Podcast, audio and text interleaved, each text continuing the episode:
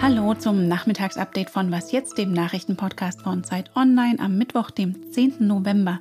Ich bin Rita Lauter und das ist Charité-Chef-Virologe Christian Drosten im NDR-Podcast. Wir müssten uns darauf vorbereiten, mhm. noch mindestens 100.000 Tote in Deutschland zu bekommen, bevor sich das Fahrwasser beruhigt. Und ich sage dazu, das ist eine konservative Schätzung. Wenn der ungeimpfte Teil der Bevölkerung unkontrolliert infiziert wird und sich nicht mehr Leute impfen lassen. Zur Diskussion über verschärfte Corona-Maßnahmen gleich mehr, genauso wie zur Lage an der polnisch-belarussischen Grenze. Der Redaktionsschluss ist wie immer 16 Uhr. Als hätte es keine Impfungen gegeben. Die Corona-Infektionszahlen schnellen auf immer neue Rekordstände und die Forderungen an die Politik, dem endlich mit effektiven Entscheidungen entgegenzuwirken, mehren sich. Im NDR-Podcast hat der Berliner Virologe Christian Drosten wieder Shutdowns ins Gespräch gebracht. Wir müssen also jetzt die Infektionstätigkeit durch Kontaktmaßnahmen wahrscheinlich wieder kontrollieren. Nicht wahrscheinlich, sondern sicher. Und das führt jetzt nicht nur dazu, dass wir Dinge diskutieren müssen, die wir eigentlich hofften, hinter uns zu haben, sondern das führt auch dazu, dass wir vielleicht nach einem sehr anstrengenden Winter, auch für die Wirtschaft sehr anstrengenden Winter, mit neuen, sagen wir ruhig, Shutdown-Maßnahmen, auch das böse Erwachen haben, dass wir eben noch nicht durch sind. Eine ähnliche Einschätzung traf Drosten auch in einem großen Interview mit der Zeit, das ich in den Show Notes verlinke. Da die Impflücken nicht so schnell zu schließen und massenhafte PCR-Testungen für Impfunwillige aus logistischen und zeitlichen Gründen unrealistisch seien, werde man für ungeimpfte wieder in kontakteinschränkende Maßnahmen gehen müssen ob das juristisch zu halten sei, wisse er aber nicht, so Drosten. Übrig bliebe dann das 2G-Modell, also ein Lockdown für ungeimpfte. Er habe allerdings auch seine Zweifel, ob das noch im November die Inzidenz senkt. Die Nationale Akademie der Wissenschaften Leopoldina sprach sich für die Ausweitung von 2G-Regeln aus und zusätzlich für Impfpflichten für bestimmte Berufsgruppen. Dem Spiegel sagte Leopoldiner Präsident Gerald Haug, nötig seien jetzt Impfpflichten für Multiplikatoren, also nicht nur Pflegerinnen und Pfleger, sondern auch Lehrpersonal und weitere Berufsgruppen mit viel Kontakt zu anderen Menschen.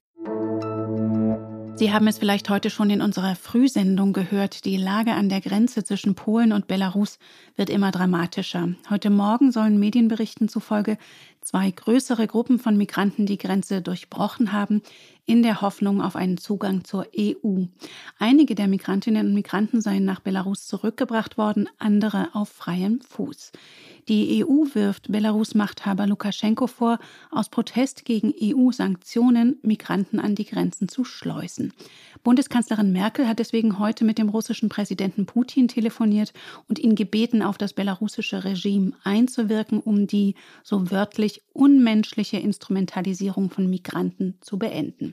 Polen hat derweil seine Grenzschutzmaßnahmen verstärkt. Es gibt aber auch Vorwürfe von Menschenrechtsorganisationen gegen Polen, Migranten gewaltsam zurückzudrängen und damit Völkerrecht zu verletzen. Im Grenzgebiet umgesehen hat sich kürzlich unsere Autorin Olivia Kortas, die ich jetzt in Prag erwische. Hallo. Hallo. Olivia, es ist eigentlich Sperrgebiet für Journalisten. Wie bist du denn an Infos gekommen und was hast du in Erfahrung bringen können? Diese Sperrzone wird tatsächlich stark kontrolliert. An den Straßen blockieren Polizistinnen und Polizisten jeden, der durchfahren möchte und weisen dann Journalisten eben zurück und jeden, der nicht gemeldet ist in diesem Bereich.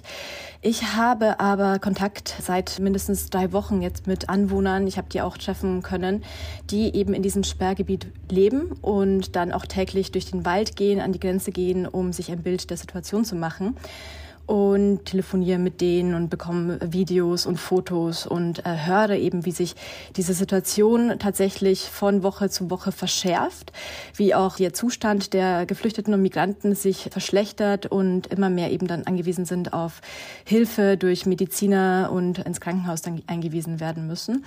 Ich hatte auch Kontakt zu Menschen, die zurückgestoßen wurden, zu einer irakischen Familie, die dann eine Woche lang in diesem Streifen zwischen dem polnischen Grenzzaun und dem belarussischen Grenzzaun feststeckte.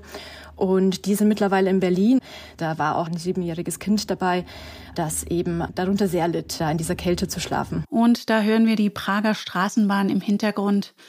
Polen lehnt bislang Hilfe aus der EU ab. Warum denn das? Wir haben auch heute wieder von Regierungspolitikern gehört, dass man keine Hilfe brauche von der EU. Und der Ministerpräsident Mateusz Morawiecki sagte auch, dass man zwar die Hilfe nicht grundsätzlich ablehne, aber sich auf gar keinen Fall erpressen lasse von der EU. Also diese doch sehr starken, nach innen gerichteten Aussagen sind derweil die lautesten.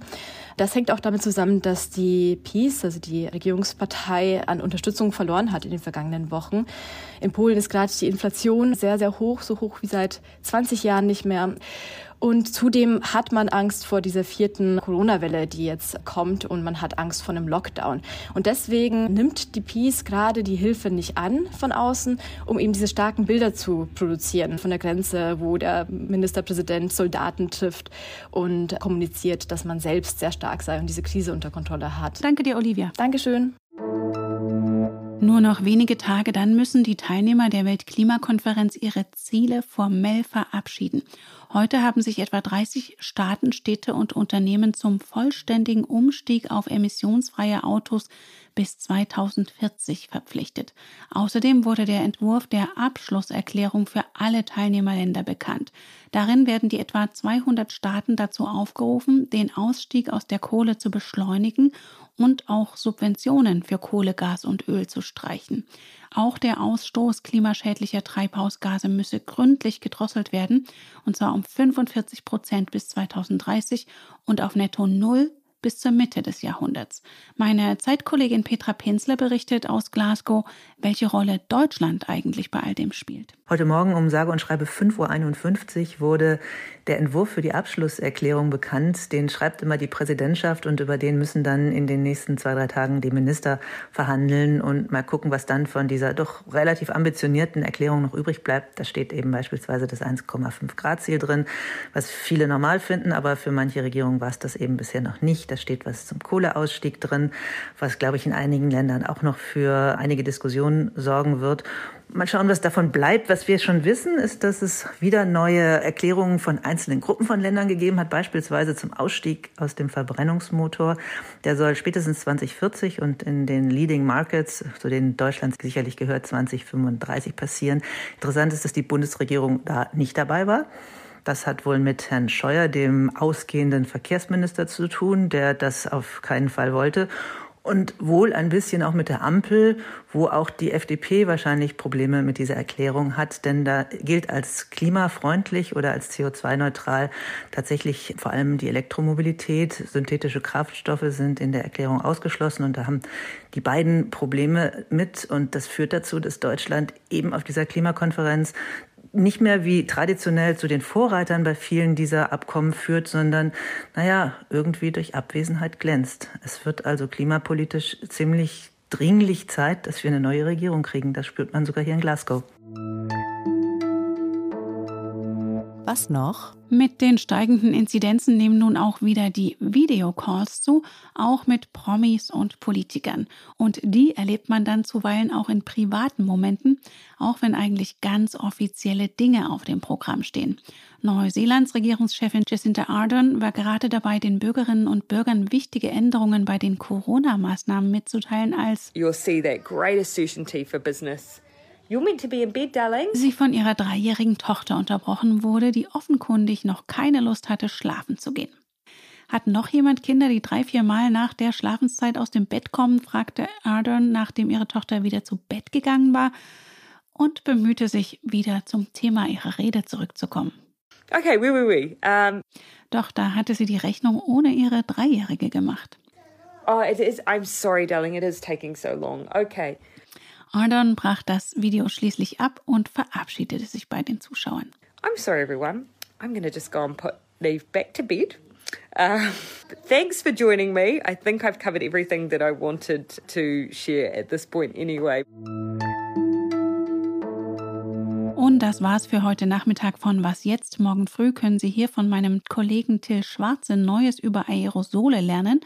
In der Zwischenzeit erreichen Sie oder Ihre schlaflosen Kinder uns unter wasjetzt.zeit.de. Ich bin Rita Lauter und wünsche Ihnen einen schönen Abend.